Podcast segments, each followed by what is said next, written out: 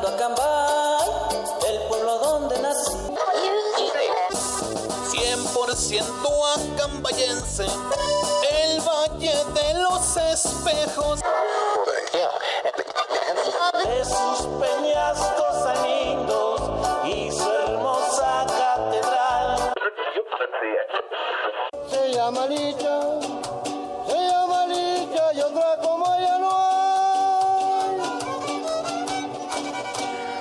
amigos y amigas que nos sintonizan semana con semana a través de Cuarto Contacto México en su programa favorito Acambay Histórico. Mi nombre es Noel Álvarez, me acompaña Jorge Soria. Jorge, ¿cómo andas? ¿Qué tal? Yo ¿Qué soy dice? Jorge Soria. ¿Qué dice la buena vida? Yo, yo soy Jorge Soria, güey. Sí, tú eres Jorge. Ah, yo soy Jorge Soria. Estamos aquí de nuevo una vez, una semanita más, trayéndoles la mejor información de Acambay en otro Acambay histórico. Estamos de regreso. Ahora sí, semana con semana. Les vamos a traer esta información. Yo me encuentro muy bien. Gracias, no se me había olvidado cuál era la pregunta. se me fue el pedo bien Ya sé que te, ya sé que te, que te gusta este, acá de brillarte un poquito, ¿no? No, Pero- bro, no, es que, es que fíjate que hoy estoy muy emocionado. Ajá, ¿por qué estás emocionado? Porque hoy tenemos una gran invitada, una invitada de calidad, que tú dices invitada. O sea, no, no invitada, es una invitada. O sea, no es, no es invitada, es la invitada. Es la invitada. la sí, sí, invitada, sí, sí. Y, y- y qué mejor que sea la primera invitada de este programa. Invitada, ¿no? Ajá, invitada. invitada, invitada, porque la semana pasada tuvimos a Alonso. Exactamente, pero esta, esta es la primera invitada y con un muy buen tema. Así es que presentas a la Ah, invitada. Claro que sí, mira, déjame comentarte que ella se llama Diana Ángeles y la encuentran en Facebook como Diana AJ. Por favor, no la cosen, no sean puercos, no sean cochinos. Ajá, este. Chijunti. Y ella, pues, es estudiante de la carrera de comunicación de la Universidad Intercultural del Estado de ¿De la México. universidad qué? A ver, vocaliza bien. De la Universidad Intercultural del Estado Ah, de México. sí, sí. Diana, pues, saluda a todo nuestro auditorio. ¿No? ¿No quieres saludar? ¿No quieres saludar? Que no. No, no, E- no. Esa es mala educación, Diana. ¿Cómo estás, Diana? Este, muy bien, gracias. Este, pues mi nombre es Diana, Diana Laura Ángeles, estudio en la Universidad Intercultural, como ya mencionó Noé. Eh, otra vez, por favor. Casi, casi nos dio, casi, casi nos dio su tipo de sangre. Soy Diana Ángeles, güey, ¿no? Vivo en tal calle. No te, no te pongas nerviosa, Diana. O sea, si, si no quieres seguir grabando, pues ya, este, tú sigue como si nada, como si nada. Total, yo lo voy a editar entonces. Tú síguele, tú síguele. Va, entonces me presento otra vez. Sí. Ajá, sí, tú preséntate. Hola, Diana, ¿cómo estás? No, vamos a, ¿te, te das cuenta que vamos a dejar el podcast como está? güey? Sí. No, vamos a, no vamos a recortar nada. Tú dale, esto es entre. Es, ¿Qué? ¿Por, qué, ¿Por qué te pones tan penosa, Diana? no Platícanos. lo sé, estoy muy nerviosa. Pero supongo que no es la primera vez que participas en un proyecto de radio o algo así, ¿no? ¿Sí? ¿Ya has participado? Pues solo en la escuela. Ah, bueno. Pero en, este, en esta ocasión nos vas a platicar un poco acerca de, de, de qué tema. A ver, platícanos. Eh, sobre las mujeres que han sido presidentas en Acambay y un poco de feminismo. Ok, efectivamente. Como bien lo comentaba Diana, y tú me estarás de acuerdo, Tolín, este, ha habido mujeres que han trascendido en la historia cambayense por las acciones que han realizado o por lo que han hecho tanto en el municipio como en otras partes, ¿no? Que han, generado una pauta, ¿no? Que, a partir de, de esas, de esas mujeres aquí en Acambay, pues, dices, dices esto, esto generó algo de que hablar, esto generó un, un- una ruptura en todo, ¿no? Porque, digo, para el tiempo en el que estamos, ahorita pues ya eh, hablar tal vez de una presidenta, de todo eso ya es más normal, pero hablamos de una presidenta en qué, en qué año fue la primera presidenta? Musiquita de espera.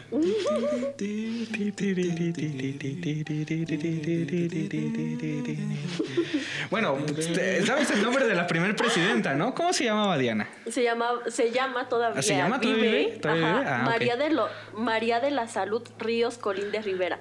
Y ah, administró en el periodo de 1973 a 1975. Y estamos hablando de que en ese periodo ver una, una, una mujer presidenta no era como algo común, güey. Exactamente, no era algo común. Este, pero tengo entendido, salvo que Diana nos diga otra cosa. A la verga.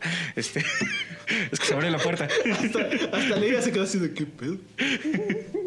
Bueno, tengo entendido, Diana, que eh, esta Salud Ríos de Rivera eh, ¿Entró como presidente interina o no entró como presidente? Este, no, fue, era, estaba entre ella y otra mujer, pero dentro del partido, porque ella, habitó, eh, ella ah, administró por parte del PRI, entonces estaba entre ella e Imelda Ríos, Imelda Arcos, perdón, Ajá. entonces pues eh, decidieron postularla a ella como candidata y pues ganó. Ok. Entonces, o sea, sí hubo una contienda electoral, vamos a llamarlo así, para que ella fuera presidenta. Este, sí, en, dentro del partido. Ok. Pero ¿te, te sigues dando cuenta de algo? O sea, tanto, tanto aquí, o sea, seguimos con los mismos apellidos. Colín, Arcos, Ríos, o sea, se- seguimos esa línea todavía. Que aquí, a la actual administración, aquí es donde hay- hay- ya después... Ya hay un cambio, Una, pauta, ¿no? Sí, sí, sí. Vaya. Eh, ¿Ella fue la primer presidenta municipal en el Estado de México o a nivel república? No, no, no, no, no. Yo, yo, yo me imagino que sí, ¿no?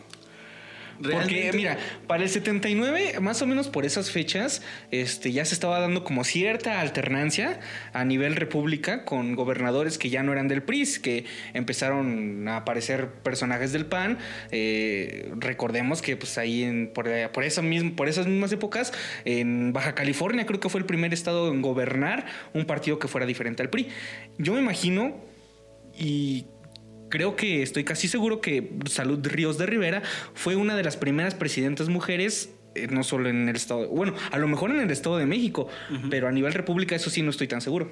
Mm, Pues fíjate que antes de ella ya habían sido, pero diputadas, cinco mujeres. En 1955, cuando fueron las primeras elecciones donde las mujeres pudieron votar para, para diputados y todo, en ese mismo año fueron cinco diputadas. Y en 1964 este, ganaron dos senadoras. Mira, entonces eh, realmente ya había un antecedente de las mujeres en la política, ya se empezaba a incursionar por parte de las mujeres en la política, pero afortunadamente a nuestro municipio pues llega toda esta opción, ¿no? De, de también poder, de, de que una mujer sea votada, de, de votar y de ser votadas por parte de las mujeres. Porque aquí en México, ¿a partir de cuándo se empezó a implementar este, la votación en las mujeres? Fue en 1953 y en 1955 ya fue cuando votaron por primera vez para las diputaciones. Ok, entonces fue hasta 1976, dijiste? Cuando, 53. No, cuando la primera eh, presidenta cambayense. Ah, sí, 1973. Hasta 1973, hasta 23. O sea, 23 años no es un, no es un gran lapso. O sea, suena, suena largo, pero vaya, en, en cuanto a la historia, 23 años sigue siendo un poco corto, digámoslo, ¿no? Inclusive, por decir, eh, eh, un profe me- me- nos decía, el, el arte rupestre en, en el mundo es relativamente joven. Tiene, yo creo, unos 100 años en que es reconocido como arte. Ujú. Entonces, imagínate, para la historia, para el periodo que es la historia, 100 años es corto. Entonces, 23 años de que, de que por primera vez puede votar una mujer en México hasta que ya se, hay, hay presidentas. Inclusive, para, dices que para el, 50, para el 56 ya hubo senadora, ¿no? 1964. Digo, 64, 14 años.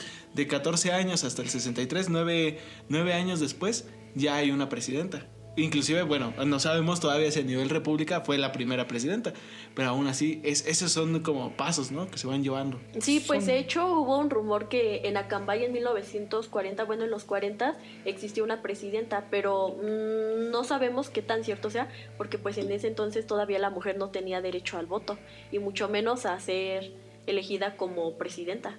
Oye, eso está interesante. En los 40, mucho antes, de una década antes casi de, de- que se le diera el voto a las mujeres. Y aquí es donde yo te preguntaría, Diana, ¿a qué crees que se haya debido que, que, que en Acambay este, se le diera la oportunidad a una mujer para gobernar? Pues yo creo que ya las personas y todo, o sea, con los movimientos feministas que hubo y todo, donde se buscaba que la mujer tuviera igualdad de derechos y todo, entonces pues pues ellas empezaban a entrar en el mundo de la política y todo, y poco a poco fueron, gracias a, a los movimientos, a las marchas y todo, ellas fueron abriéndose paso hasta y llegar hasta donde estamos hoy. Ok, que este. Entonces, to- todo este tipo de movimientos es el, es el que ayudó a, a- a esto. ¿Sabes qué, qué, este, qué cambios hubo tal vez en Acambay durante este periodo? Este. No sé. Mm, Pues para empezar que la mujer este pudiera ser elegida como como presidenta, o sea, como, les mencionaba, estaban postuladas dos mujeres y estas las propuso el presidente que estaba en ese entonces, el presidente municipal, que fue Roque Peña Arcos. Entonces yo creo que él ya empezaba a notar como la capacidad que podemos llegar a tener las mujeres. Sí, es que realmente, se, eh, este, bueno, la mujer tiene una, una facilidad, yo creo, para la administración, para los recursos, para saber cómo hacer llegar un poco a todos si tienen esa cercanía. Este, inclusive científicamente se, menciona de que la mujer tiene una inteligencia más empática, más, más este, a, reconocer las necesidades. Entonces yo siento que a veces las políticas, la, las mujeres como haciendo política, tienen esa facilidad de, saber, de, encontrarse, de entrar en sintonía con las personas también por esa habilidad empática, porque inclusive mucho, muchas veces los, los hombres buscamos ese, ese beneficio personal. Ah, sí, eso sí. Este, uh -huh. ¿Cuántos casos de corrupción no hemos visto, no? En México a causa de políticos que son. Ajá. Y, y sin embargo, a, ahorita este, estamos hablando de un país donde hay una paridad de género. Eh, bueno, o se busca una paridad de género, o, o, entre comillas hay eso, porque realmente pues, no se logra, no se ha logrado al 100%. Pero realmente de, de, de todo lo que hemos sabido, ¿cuántos, ¿cuántos políticos hombres son los que están inmiscuidos en la corrupción?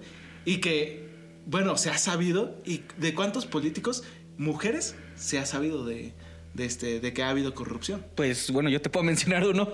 Por eso, o sea, pero son, o sea, sí son, son contados, Ajá, son contados, sí, sí. O sea, eso es a lo que voy, o sea, pones pones en, en, en este en contexto el hecho de cuántos hombres y cuántas mujeres eh, pues muchos van a decir, ah, pues es porque la mujer tiene bien poquito en la política y que no sé qué. Estamos hablando de casi medio siglo. Medio siglo de que ya de que llevan en este, pudiendo, pudiendo participar.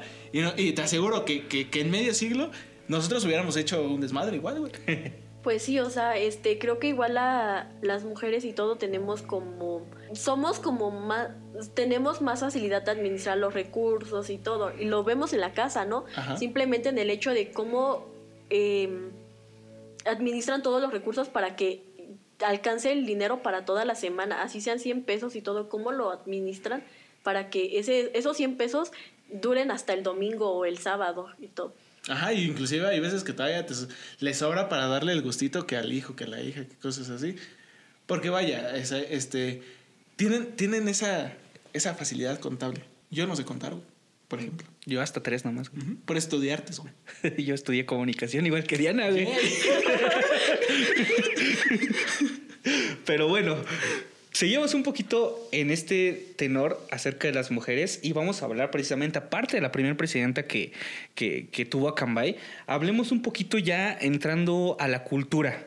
Okay. A la cultura que es algo que nos representa a nosotros como acambayenses. Y déjame comentarte, Tolín y Diana, que esta, uno de los personajes más importantes dentro de la cultura cambayense es Elia Gisela Alvarado Navarrete. Ella nació en el año, en el mismo año que inició la Segunda Guerra Mundial, en 1945. Estudió. Que finalizó, güey. No ¿Que finalizó? En 1945. Ah, sí, que, que finalizó, sí, qué pendejo. La pre, eh, inició en 1936, creo que fueron nueve años. Creo que sí. Bueno, nació cuando finalizó la Segunda Guerra Mundial, estudió uh -huh. en la mejor escuela, o sea, la Vila Camacho, güey. Eh, dijo nunca nadie en su vida. Por, bueno, es que no había de otra, ¿verdad? No, hay, no había dónde estudiar. Todavía no existía el Alfredo, la poderosísima Alfredo del Mazo. Y bueno, de ahí, ¿qué fue lo que pasó? Se fue a estudiar a la IMA, ¿no? Entonces, todos fuimos a la IMA. Bueno, sí. También fuiste a la IMA. La IMA ¿no? sí rifa. Entonces, entonces Team IMA. Los que digan, no, yo soy Team Justa Sierra, ¿no? Que yo... Yo soy Team Técnica, yo soy o Team sea. Aquí, aquí sí hay bronca. Si ya me dices, no, pues que yo fui a la secundaria en San Pedro, que yo fui a la secundaria en Botirillo. Ay, sí, en el la, CBT Tips. La neta, pues no sabemos de allá. Ajá, entonces... Ahí agárrense ustedes. a putazos. Eh, ella fue maestra normalista, ocupó diversos puestos en el ramo educativo, tanto en el sindicato como a nivel político. En la CEP fue coautora de los libros de texto de primaria y secundaria, güey. No manches, el que traía el perrito, güey. Sí, el de, el de Paco el Chato. Sí, güey. Yo creo que ya los daba derecho, ¿no? Imagínate. Yo supongo, no lo Imagínate que, que, la historia de Paco el Chato haya nacido de aquí de Acambay. Sí. Sí entendería de, de un güey de... Un que se perdió en la ciudad. que la hacían parada al metro. Pero bueno, este, ella tuvo dos hijos y lo ¿qué es lo importante de rescatar aquí?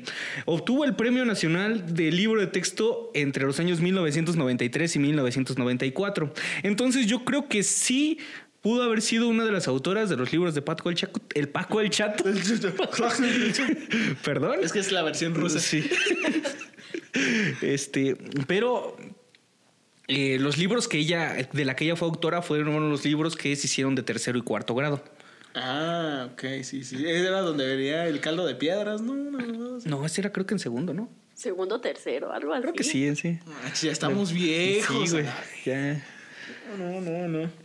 Estamos graves. Estamos... ¿Por qué se le recuerda también a esta señora? Además, escribió seis libros de poesía entre 1979 y 2007. Su último libro en 2007, pues es póstumo a su fallecimiento, porque ella murió en 2004, me parece. Ella murió en 2004. Y mm, siendo el más importante de sus obras, la, una recopilación de poemas que se llama De Flor en Flor, de 1979, su primer libro, y El Balcón del Diablo, que es muy conocido. Eh, en 2001. Ese fue, creo que, de los últimos libros que ella, que ella participó activamente. Eh, pues en El Balcón del Diablo, en el libro El Balcón del Diablo, exalta las tradiciones, paisajes y personajes de nuestro Valle de los Espejos. Sí, pues esa es la historia que ya hemos comentado anteriormente, ¿no? De del balcón del diablo. Arriba. Sí, de las peñas, supongo. Pero fíjate que yo leí un poquito de, de su, de su obra del Balcón del Diablo y no sé, hasta cierto punto se me hace un poquito oscura. O sea, está como... Es que es de Jamaica, está morenita. güey. No, ella no era morenita, güey. ¿No? No, no era morenita, era güerita. O su obra. o su obra. Su obra es muy oscura porque te habla así como de, de cosas este, muy Trágica. trágicas, este, como con mucha nostalgia, vamos a llamarlo así, ¿no? No, ya como si estuvieras viendo una película en blanco y digo en, en tono sepias, güey. Más o menos. Ok, y una cosa curiosa es que no sé si han entrado a la parte de atrás del atrio de la iglesia. ¿Sí? ¿Sí, Sí. has entrado? ¿Tú has entrado también? Este, ven que hay un par de bustos ahí. Es ella. Ajá. Oh, la mamá. No sabía quién era. Sí, uno de los bustos, uno de los bustos es del profe Toño y otro es de ella. Ajá, Entonces, sí, sí, sí, esa es la importancia que tiene eh, esta Elia Alvarado Navarrete dentro de la cultura cambayense. Eh, ¿Qué más podemos hablar de ella? Mm, pues finalmente perdió la batalla contra el cáncer, murió de cáncer en 2004. Eh, y ella es lo que, y ella es la que, ¿cómo se llama? Mm, ella es la que te comentaba hace rato y, y creo que no, no, no, no sabía, no sabe Diana. Ella este, era tan previsora de todo que hizo su propia esquela. Ah, ya fue la que hizo Ajá. su propia esquela. Cuando murió la que se pone así de. Murió porque quiso. Cosas así. Ajá. ¿En serio? No sí, ella, ella realizó su propia esquela. Este, ya tenía toda, todo su escrito que iba a venir ahí en su, en su lápida. Este, pero le pidió a uno de sus amigos o amigas que cuando muriera que ella que su esquela se fuera publicada en el Sol de México, en el Sol de Toluca, perdón, Eh, se publicó y ella también dejó una carta póstuma eh, con los con, con los nombres de los invitados a los que quería invitar a su funeral. ¿Y qué decía la esquela, no sabes? No. No, no, no. Pero hubiera estado interesante saber qué, de- qué- qué decía la esquela. Soy tan chingona que todavía sigo escribiendo mi propia esquela. Aún muerta, soy mejor escribiendo que ustedes. Sí. Y algo curioso es que está enterrada aquí en el panteón municipal. Eh, pero el día de su entierro, eh, uno de sus amigos, como ella, como esta Elia era fanática de las ranas, le gustan mucho las ranas, este, ella, uno de sus, uno de sus amigos, agarró y llevó una bolsa como de ranas, de estas ranitas, no sé si les han visto, de que luego venden ahí en Santiago Cutzilapan, que son como de barro o de acrílico. Creo que sí. de ornamento, se le llaman Sí, así. sí, sí, sí, sí. Este, son este tipo de ranas, ah, pero este tipo de ranas eran como ranas de diferentes estados que él había coleccionado para ella, Ajá. pero que ya no tuvo la oportunidad de dársela. Ay, qué triste. Entonces, este, ese día fue, dejó las ranas a un lado de su, de su féretro y- y se enterró con, todo, con las ranas. Algo muy bonito. Qué bonita historia, qué bonita historia. Tanto de, tanto de una persona muy importante en la historia cambayense como de una amistad, güey. Ajá, sí, sí, sí. Yo cuando, cuando te mueras, güey, voy a ir a dejar una botella de bacacho. Gracias, sí, sí. De, de- voy, voy de, voy de estado en estado, güey, coleccionando Botellas de bacacho. De, de bacacho, güey, ya te las voy a echar. No me las puede tomar contigo. Pero aquí están todas las botellas de bacacho. Este, y otro dato importante, no sé si sabías, Diana, que Elia Alvarado Navarrete, pues uno de las preseas de, que se entregan en el ayuntamiento año con año, año, con año lleva, con ñoño, lleva, lleva su nombre. No, no, no sabía ese dato. Entonces, este, ¿qué, qué te ha parecido hasta ahorita la historia de, de Elia? Creo pues que- está muy interesante, ¿no? Creo que hay muchas mujeres en el municipio que, no tienen tanta difusión o no, no las conocemos y todo, y pues han quedado en la historia. Exactamente, porque, o sea, mm, cuando siento, siento que hasta cierto punto deberíamos de tener una clase, digámoslo, de historia municipal. Porque vaya, ¿cuándo, cuándo hemos, cuándo hemos aprendido? O sea, lo que sabemos, sabemos de los personajes principales Y de que, Cambay. y que en su mayoría son hombres, ¿no? No, O sea, e- inclusive, o sea, de los, de los únicos dos que, de los que se habla aquí y que todos conocen es el profe Toño y el doctor Maximiliano. Así que tú digas, no, es que tal persona más, y es que tal persona más. Páginas como Radio SE, que lo tuvimos la, la semana pasada, son, son páginas que igual nos, nos se encargan de difundir, de, dar, de darle la importancia a estos personajes. Inclusive ahorita con este, con este podcast, lo que se pretende es justamente darle este lugar también a las mujeres, que no solamente se siga hablando de... de de los hombres importantes en Acambay, sino también de las mujeres importantes en Acambay. Y qué mejor, ¿no? Que ahorita ya se acerca el 8 de marzo. Y, y también nos ha como dato recordarles que no se festeja, sino se conmemora en honor a las mujeres que murieron Ajá. en la fábrica de Nueva York. Y fueron 140, fueron, murieron por un incendio que hubo en, la, en esta fábrica. Y por eso es el color morado que, que vemos en los movimientos feministas y todo, porque se dice que ese día ellas estaban trabajando con tela color morado y entonces el humo durante el fuego y todo Se veía morado. era morado. Eso no lo sabía, bro. Yo, yo no sabía que la tela. O sea, las. No, lo del- o sea, lo de la no, tela. No, no, no, pero o sea, también, o sea, es que también se me hizo raro. O sea, yo no sabía que la tela teñía el humo de- del mismo color. También era. Pero es un dato muy interesante. O sea, eh, más o menos sí ya sabía la historia. Pero eso del color morado era fue lo que me, eh, me causó intriga. Eso. Porque. ¡Wow! Interesante. Continúa. Y bueno, pasa- pasando, pasando a otra de las mujeres ilustres dentro del municipio, está Fra- Francisca Pachita Fajardo. Espera, espera, primero otra presidenta. La otra presidenta. O sea, es- ella, ella está investigando de ah, presidenta, bueno, pues. pero bueno, después de esto. Bueno, ya, a ver. Échale, Diana. A ver. Este, pues la segunda presidenta que ha tenido México, este, que ha tenido a Cambay. Es mexicana, ¿no? También. Sí, o sea, sí, sí, sí. Perdona. O sea, ya, ya sé que somos la capital de México, Acambay. Obviamente. Es casi como. O sea, Acambayor. Sí, es Acambayor. O sea, no, no podría existir México sin Acambay. pero- Este, no, pues la segunda presidenta que tuvo a Cambay fue la maestra María del Carmen Magdalena Peña Mercado. Ella administró del 2016 al- al 2018 igualmente por el PRI. Qué raro. Qué raro. Ajá, ¿qué hizo Maguita? Aparte de desfalcar Acambay. No es cierto. No, no se crea, no. Ah, ¿verdad? Puro coto. Pues en su trienio der- derribaron de un árbol histórico en Acambay. Bueno, a ver, sigamos. Este, también estuvo el primer Festival Internacional de Danza, donde participaron países como Israel, Colombia, este, Argentina y Brasil. Ah, Se ese, creó- ese yo no pude venir, güey. Sí, sí. Sí supe que estuvo. Ajá. Qué triste por ti. Este, ¿Tú sí lo viste? no, no. Ah, te troleó. Eh, igual se creó la, la Liga Femenil de Acambay Ajá. y como complemento el DIF recibió el premio Tonantzin al mejor himno munici- al mejor himno no el DIF recibió el premio Tonantzin como el mejor DIF municipal de toda la República. Jol. Oh, ¿Cuánto ahora habrán soltado? ¿Quién sabe? Perdón. Me debrayé un poquito, pero este. Bueno, eh, creo que lo que se le puede reprochar hasta cierto punto a Maguita es lo del árbol. Eso sí. O sea, creo que hizo buenas acciones, o trató de hacer buenas acciones, o las hizo, porque son un hecho. No sé hasta qué punto se le haya dado quizás seguimiento a la liga femenil este lo de traer pues un poquito más de cultura aquí a Cambay con lo de el Bueno, es que Festival de Danza. realmente, realmente ya no lo trajo, güey. Porque, o sea, de hecho, esa, ese, esa, ¿cómo se llama?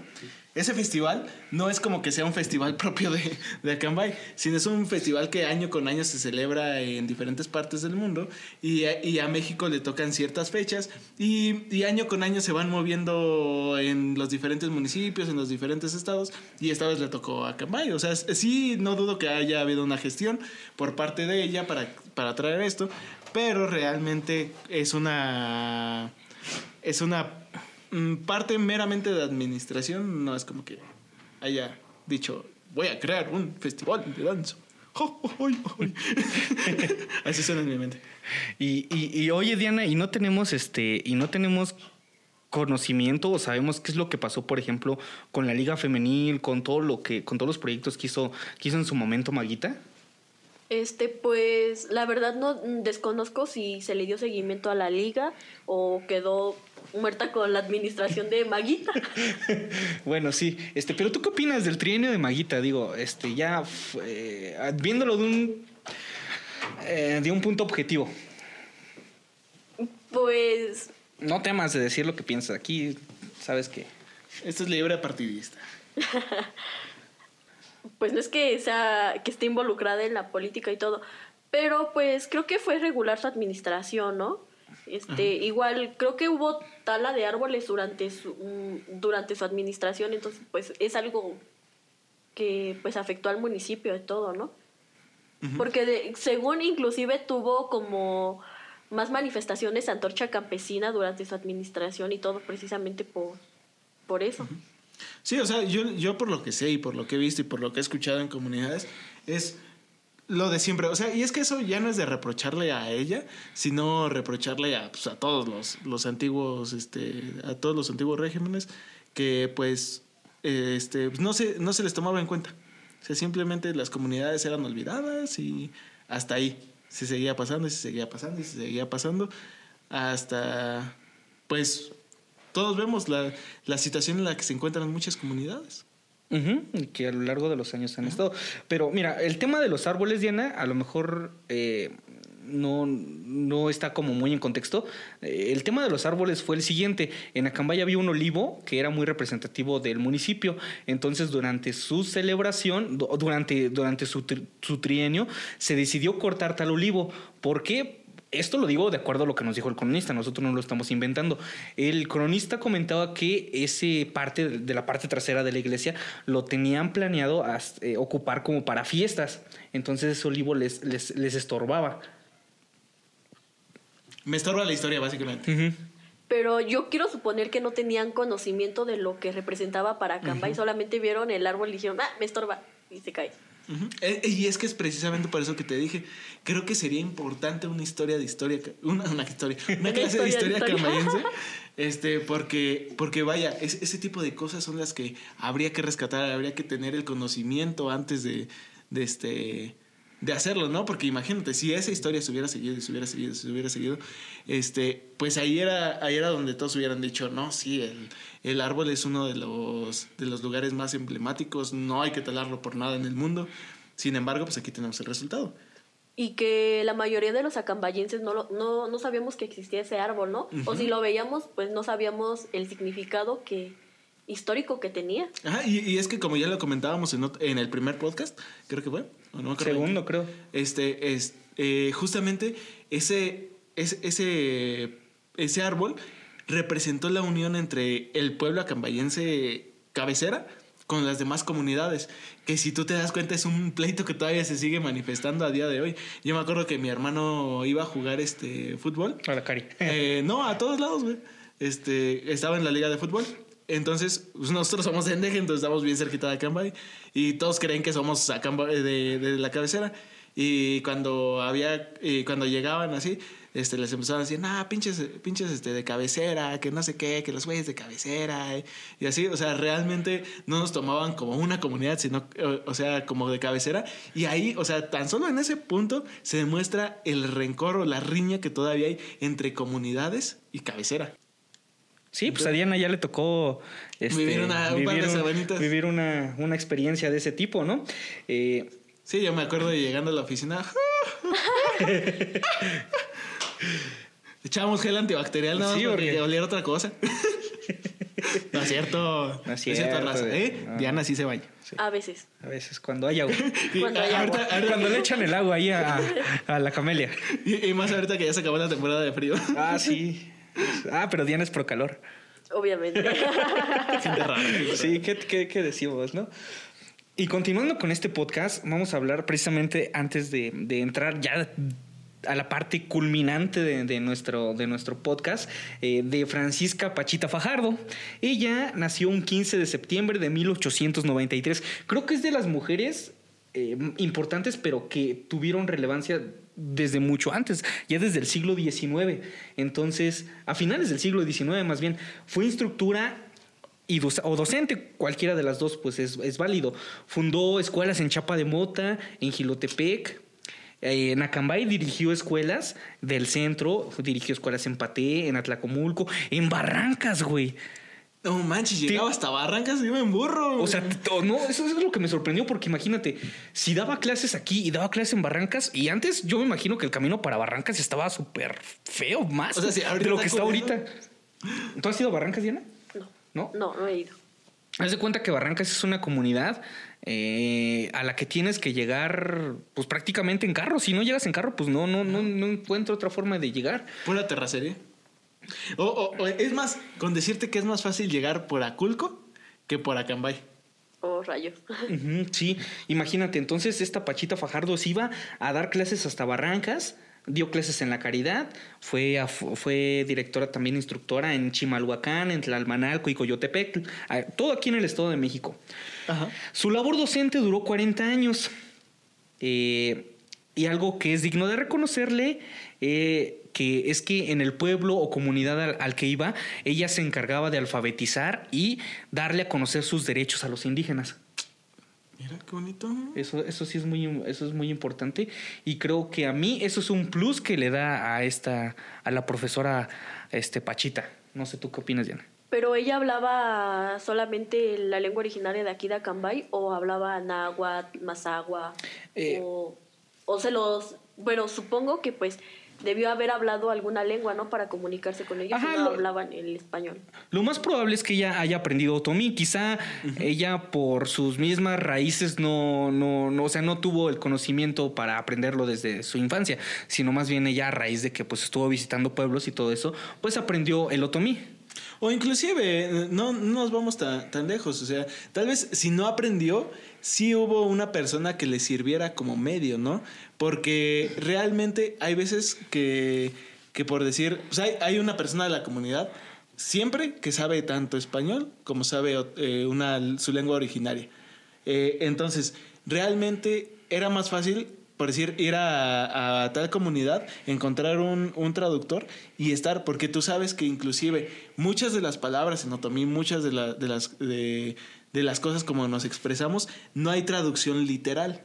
Entonces había formas o, o había que buscar algún método de, de hilar las palabras para que tuvieran cierta congruencia y que la gente también entendiera. E incluso, este, pues Diana nos puede dar viva voz de lo que, eh, como, qué tan difícil o qué tan fácil es aprender otomí, ¿no? Tú vas en la intercultural, no sé qué idiomas son los que estés llevando. Eh, pues estoy aprendiendo náhuatl. ¿Nahuatl? Pero pues es más fácil que, que el otomí porque se escribe y se pronuncia igual. Y a diferencia del otomí, creo que se escribe y se pronuncia diferente. Y tiene, creo que nasales y heridas. Y, ¿Te y no puedes sé qué presentar en Nahuatl? Eh, sí. A ver, a ver. Eh. Piali, Cualitonali, Nanotoca, Diana Laura Ángeles, Nanimo Machtiamo, Centilisma de Locayo, Tlanonoxaloli. ¡Pero sí sonó bien machín! Sonó bien perro. Es- Esta es, la, esta es la parte más chida del podcast. O sea que lo que dije no No, no, anteriormente. sí, pero es que. No, no, no, no, me reventó la cabeza, perdón. No, sí, este. ¿Y qué tan bien sabes de.? O sea, sabemos que sí sabes muy bien el náhuatl, pero ¿qué nos quisiste decir? A ver. Eh, hola, buenas tardes. Mi nombre es Diana Laura Ángeles. Estudio comunicación intercultural. ¡Hala! ¡Ay, no, loco! Hatsi. Piali. Hatsi Champate, Diana. Champaté Diana. Eh, bueno, O sea, seguimos. o sea, pero, pero- pero, ¿qué era Ishkide? Esquide es este buenos días, tardes. Sí, esquide es, esquide es buenos tardes. ¿Es Hatsi? Hatsi, eh, ¿Es que es- buenos días. ¿Qué Hatsi? Kihatsi. Y este Champaté es maestro. A ver, Hatsi. Hatsi es buenos días. Hatsi, buenos días. Ishkide. Esquide Buenas es tardes. buenas tardes, creo. Así es como lo dice la presidenta. Champate sí es más. Champaté es maestra. Ajá. Eh, pasando a otra mujer también importante, eh, es el caso de Edith Pérez Martínez. Ella nació en Acambay, pero a temprana edad, junto con sus padres, emigró a los Uniteds. Entonces, este, pues ya radicó allá casi toda su vida en Los Ángeles, California. Se convirtió en una notable abogada y llegó a ser jefa del departamento jurídico de la policía de Los Ángeles, California. Entonces, es una mujer, no se tiene muchos datos de ella, este, por lo mismo de que, pues, también se perdió el rastro de esta mujer, pero está dentro de los anales de la historia camayense como una de las mujeres importantes, por el simple hecho, pues, también de tener este cargo importante dentro de este, el ramo de la abogacía. Otra señora es Guadalupe Alcántara Rojas. Ella, pues ya sabemos que es de que es hija de Jesús Alcántara Rojas. Jesús Alcántara Miranda, me parece. Eh, Guadalupe es hasta cierto punto reconocida por ser una mujer empresaria y crear la Unión de Asociaciones de Mujeres Mexiquenses, que creo que hasta la fecha agrupa a 2000, 2000, 2000 mujeres que son del Estado de México y que forman parte de distintas asociaciones. Digamos, ella creó una asociación que asocia asociaciones. ¿Sí me di a entender? ¿Sonó muy rebuscado? Asociación que asocia eso. Perfecto. Bueno. Perfecto. Ella lo que buscaba era potenciar y desarrollar a la mujer mexiquense fuera de gobiernos, partidos y programas. Ajá. Eh, como buena chica, pues estudió en la, en la Universidad La Salle, fue diputada por el PRI y es cuñada del presidente del PRI, Alejandro Moreno. ¿no? Eh, Bueno, también había facilidades. En parte sí, Solamente le pudieron dar una humilde educación en la Salle. en La Salle. Cosa de... Pero, a ver, es que a mí me gustaría conocer tu opinión, Diana. Este. mira, voy a aventar la pregunta como es. Este. ¿Qué tanto mérito puede tener, eh, por ejemplo, esta Guadalupe, teniendo, vamos a llamarlo así como dijo Tolín, este, este tipo como de amistades, cosas así? No sé, no sé tú qué opines acerca de eso. Mm, pues creo que vaya a depender ahí. A lo mejor sí tuvo como un acceso fácil a comparación de otras mujeres, pero la forma en que mm, desarrolló las oportunidades que tenía, ¿no? Sí, el trabajo que realizó, solamente le dieron el puesto y pues ya no hizo más, ¿o no? Es que yo creo que, que más allá de las facilidades, o sea, mira, eh, eh, ahí sí, eh, ya sé que, le, que tiré ahorita las cosas así, ¿no? Pero, y, y de esos de que no, yo solamente tuve la oportunidad de, de que me dieran mi carrera en el TEC de Monterrey. O sea, sea la persona quien sea, sea hombre, sea mujer, sea lo que sea, un perro, gato, lo que sea, si tienes las facilidades, o sea, ¿cu- ¿cuánta, ¿cuánta gente que le dan las facilidades tiene el dinero del mundo? Puede hacer un millón de cosas por la gente y no hace nada, güey. No hace sí. nada. Pero hay otras personas que dicen, güey, tengo la facilidad, tengo la oportunidad de hacer esto y esto y esto y esto y esto. Sí, me voy a llevar mi dinero porque pues nadie trabaja de gratis, ¿no? Este, pero aún así se enfoca en ayudar a la gente. Creo que ahí es más que nada un, un este, sí, sí, sí tiene mucho mérito, güey. El hecho de, de decir, yo tengo todas las facilidades del mundo, pero voy a dedicarme a trabajar por la gente también, a trabajar, a, a- a ayudar a la gente. Como te digo, sí, pues sí me voy a llevar mi dinero, ¿no? Nunca está de más. Este, igual, para eso trabajamos. Este, uno que, que, este, que puede hacer, inclusive un artista, sí hace sus cosas y todo, pero pues también lo hace por dinero. O sea, también lo que busca es ser algo redituable. Hay unas que sí te dicen, ah, yo lo trabajo por el, por el mundo del arte y cosas así, pero eso ya es aparte. Sin embargo, trabajar precisamente por las personas, teniendo las la, la facilidad que tengas, sigue teniendo un gran logro. Mientras no pierda su camino y mientras no le gane la ambición del dinero, mientras no sea el trabajo más por el dinero que por la asociación, es, tiene, te- este, tiene un gran mérito. Ese es mi punto de vista. Pues sí, igual creo que también tienes un poco de razón y todo, ¿no? En este, pues en este sentido de que sí tuvo las oportunidades y todo, pero pues igual hizo algo por por no morir este sin hacer nada, o que hizo algo por por las personas. Ajá, pues cuántos hijos de papi no conocemos que, te digo, tienen el dinero del mundo y pues hacen lo que Mm, quieren nada. con el dinero que Sí. cuántos hijos de políticos cuántas hijas de políticos se conocen que pues andan paseándose nada más en su Lamborghini en su Ferrari o que andan de viaje por el mundo sin hacer nada nada más viviendo del dinero de sus papás Y mira, un ejemplo de, de lo que, ah, de lo que ambos acaban de comentar, de que una persona que sí haya vivido y que posteriormente haya dejado algo para la sociedad acambayense es el caso de Mercedes del Mazo. Ella fue quien dio dinero para que se construyera una escuela de instrucción religiosa. Hasta ahí, pues, regular, ¿no? O sea, era por... Eh, que se terminó de construir en 1965.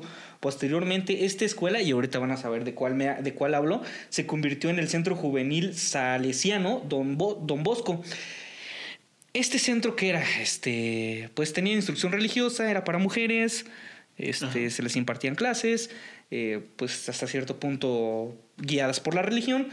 Eh, posteriormente, este, este, esta, esta instalación pasó a manos de pues, un grupo de personas de la, de la administración privada.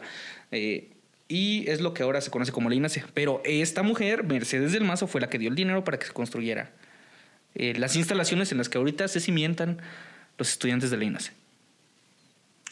ok ¿Se sabían ese dato? No. ¿No? Vaya dato perturbador hermano. Perturbador, sí. Bueno, ya entrando en la recta final, hay dos personajes importantes que nos ha faltado hablar. Una de ellas es la hermana del doctor Maximiliano Ruiz Castañeda, que se llamaba Eloísa. Ruiz Castañeda. Ella tiene el mérito de, este, de mm, meterle como esa espinita, porque ella también se dedicó a la pintura, se dedicó a la escultura y a las artes plásticas, este, y no lo hacía nada mal. Eh, pero ella fue la que impulsó al profe Toño a que, pues, hiciera camino para que él se convirtiera en lo que es ahorita. no sí un gran mérito gracias a, a esta señora pues hoy tenemos a lo que es el profetoño Ujú. Es que, vaya, es que, es que por eso siempre, este, vaya, es una, es una, es una frase que siempre se ha utilizado tal vez mal o que tal vez se tenga ahí, pero dicen, detrás de cada gran hombre hay una, hay una gran mujer. Y, y vaya que es cierto, porque, vaya, este, ¿cuántas veces nuestras mamás nos han impulsado? O sea, nos han dicho, tú haz esto, tú puedes, tú esto. Entonces, son las, son las que nos van guiando. Y en este caso, pues con el profe Toño, ¿no?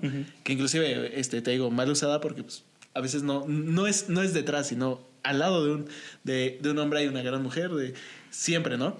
Este, pero vaya, esto, esto que, que, se ve, inclusive, ¿cuántas historias no conocemos que por decir, el- la esposa de Albert Einstein, la, la esposa de tal, fue la que te dijeron, no, haz esto, no, haz el otro.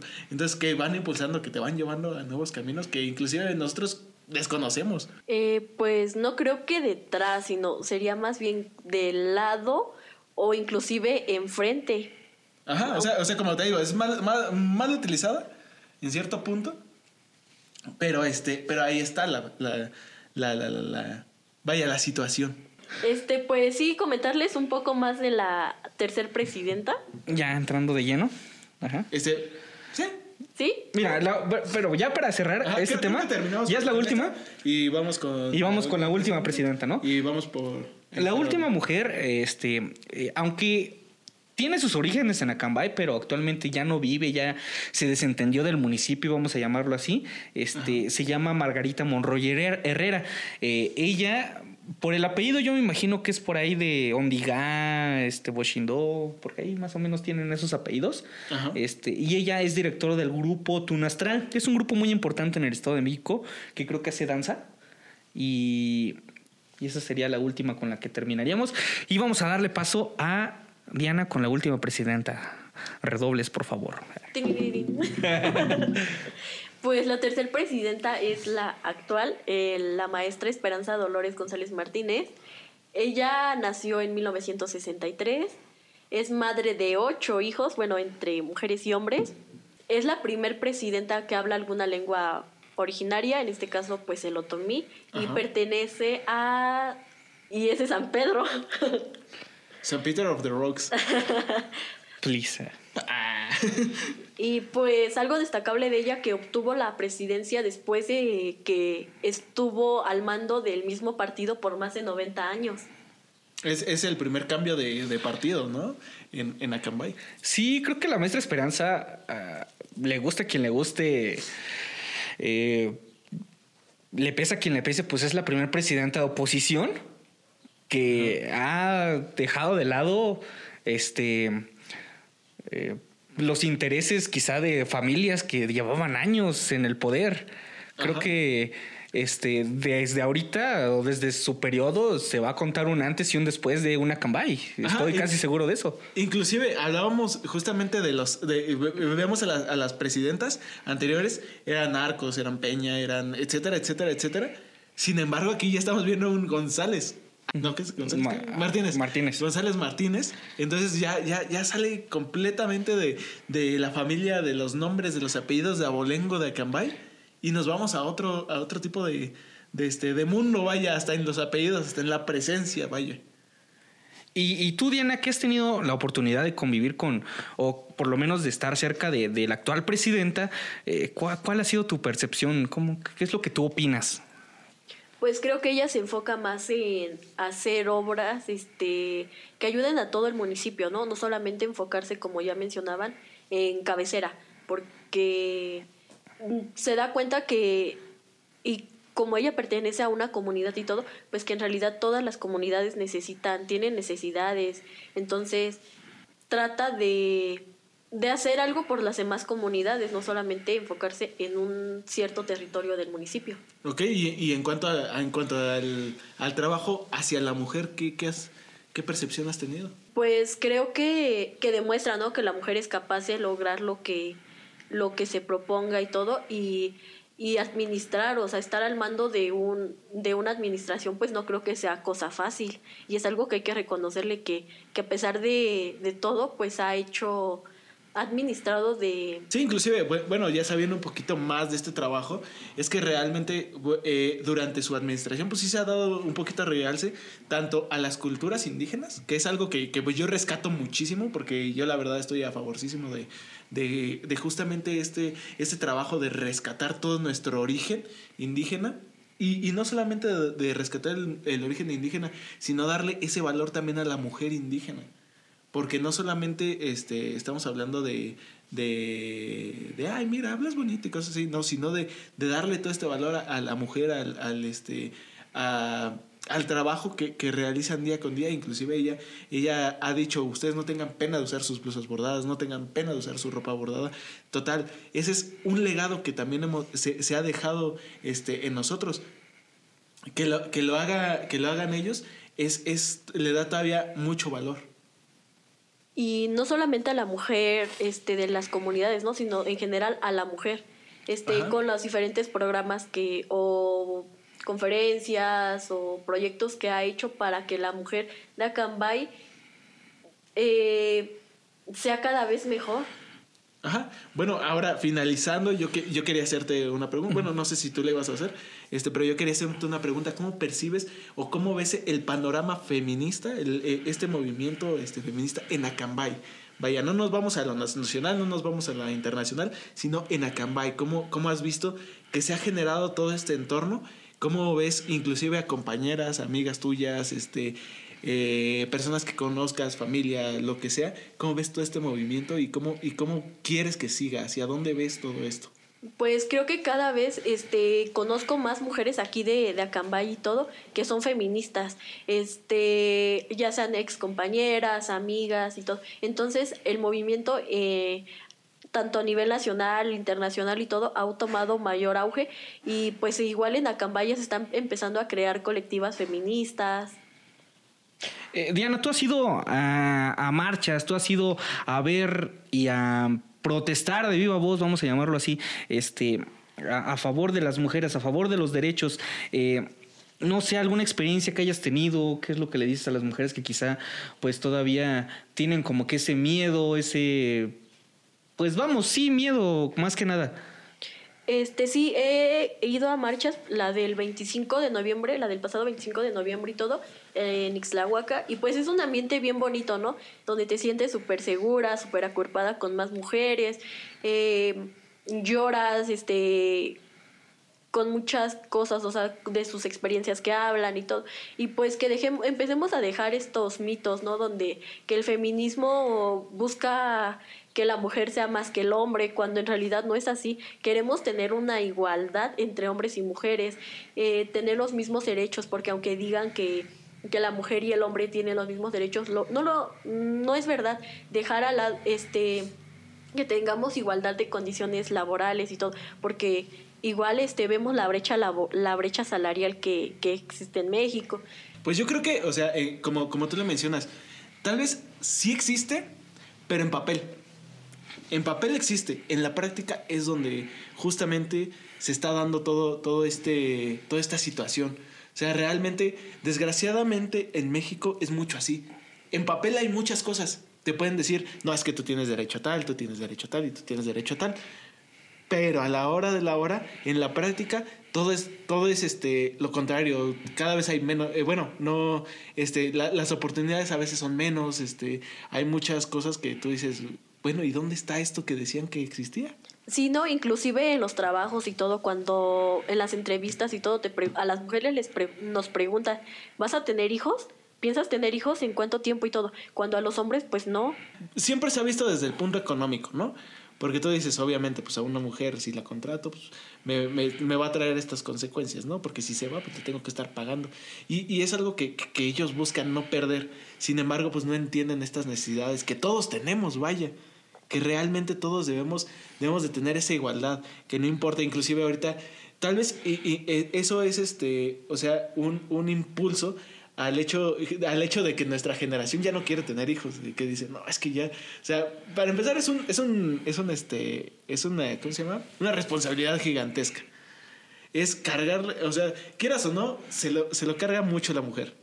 Aunque digan, no, yo voy a estar ahí con ella y yo voy a estar. O sea, la mujer es la que sufre, la que tiene todo este, este, se envuelve más en este mundo del embarazo De la maternidad. de la maternidad. Entonces, realmente ya en el mundo que estamos es demasiado movido como para estar teniendo todo esto. Y bueno, este, yo nada más lo que te quería preguntar es, eh, ¿qué es lo que hace falta, por ejemplo, aquí en Acambay para que más y más mujeres se sigan, eh, sigan uniéndose, sigan agrupándose, sigan, este, Pues creo que nos hace falta más unión, más so- sororidad entre nosotras.